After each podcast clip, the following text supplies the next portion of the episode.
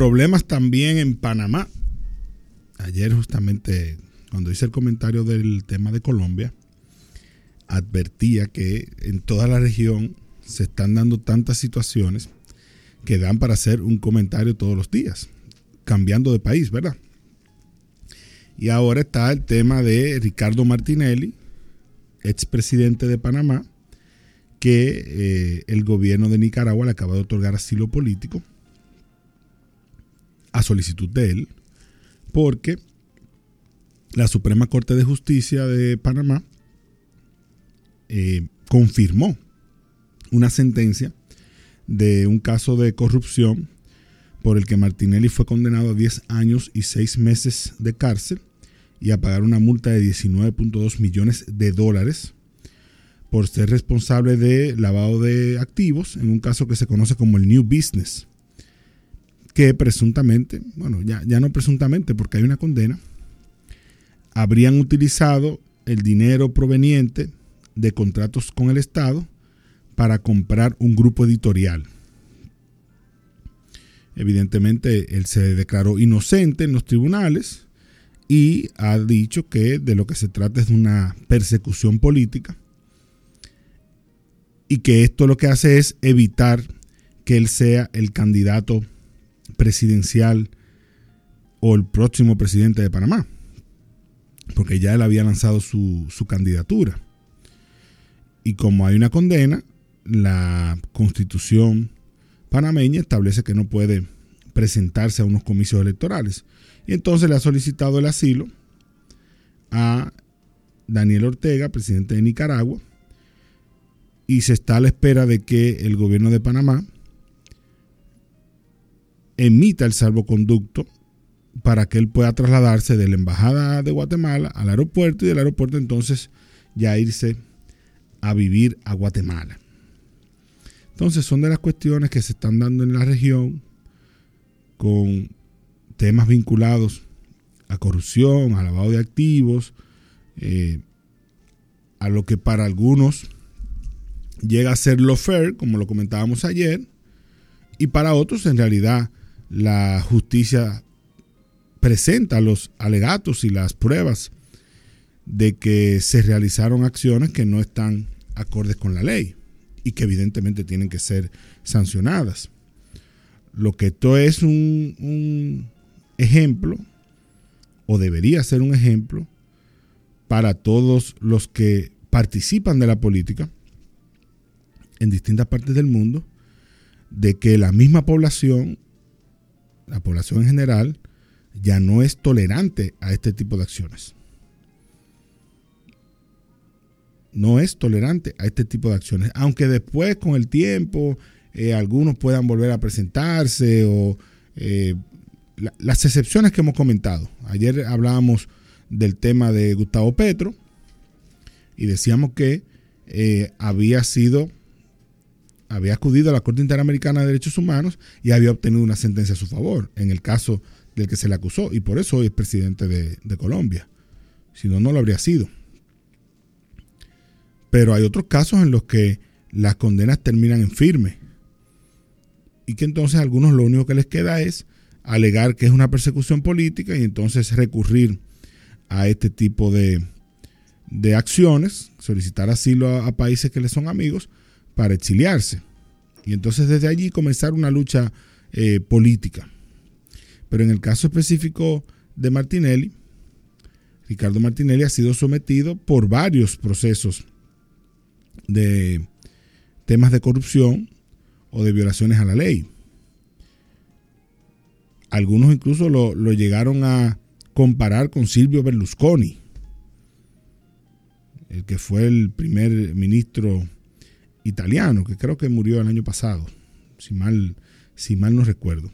Pero lo hacían porque en el caso de Martinelli también se desató un escándalo de prostitución de menores, eh, y otras condenas más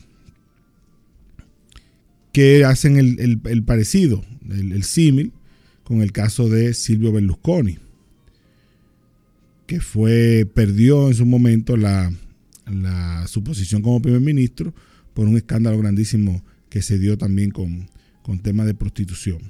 Entonces, lo que estamos viendo en toda la región es cómo estos casos de corrupción, de lavado de, de, activos, de la proveniencia de los fondos que financian la política, del uso de los fondos del Estado, son los que están guiando el panorama político.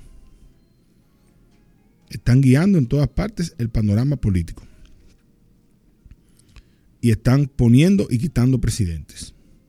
De nuevo, en algunos casos con razón y en otros sin ella. En algunos casos con un elemento de persecución política muy evidente, en otros casos sin, sin eso. Y lo que aquí se plantea entonces es un reto también para los sistemas de justicia. Porque cuando estos casos son tan políticos,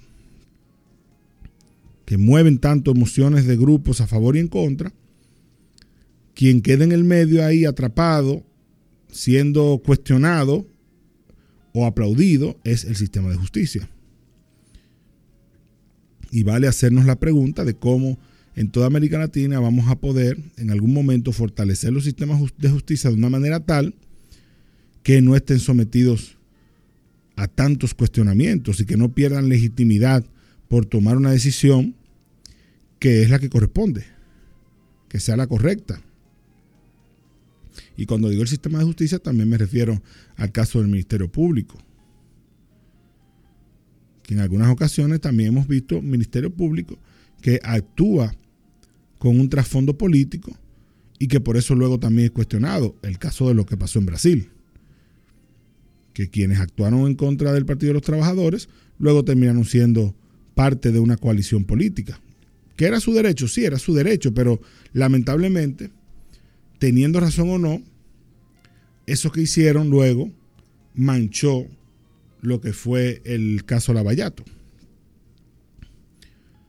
Porque hizo entender que el trasfondo era otro, no necesariamente la búsqueda de la justicia. Entonces, por eso digo que todos estos casos ponen muy a prueba los sistemas de justicia de América Latina, que de por sí son bastante, quizás débil no es la palabra idónea, sino más bien vulnerables. Son vulnerables porque la, la fortaleza que han tenido, que han podido desarrollar, muchas veces ha estado permeada por situaciones ajenas al mismo organismo y en, otros casos también por situaciones internas. Pero si no aspiramos, si no tenemos, si no construimos un sistema de justicia lo suficientemente fuerte para que cuando tome una decisión la población diga, no, bueno, si lo decidió el sistema de justicia, eso es.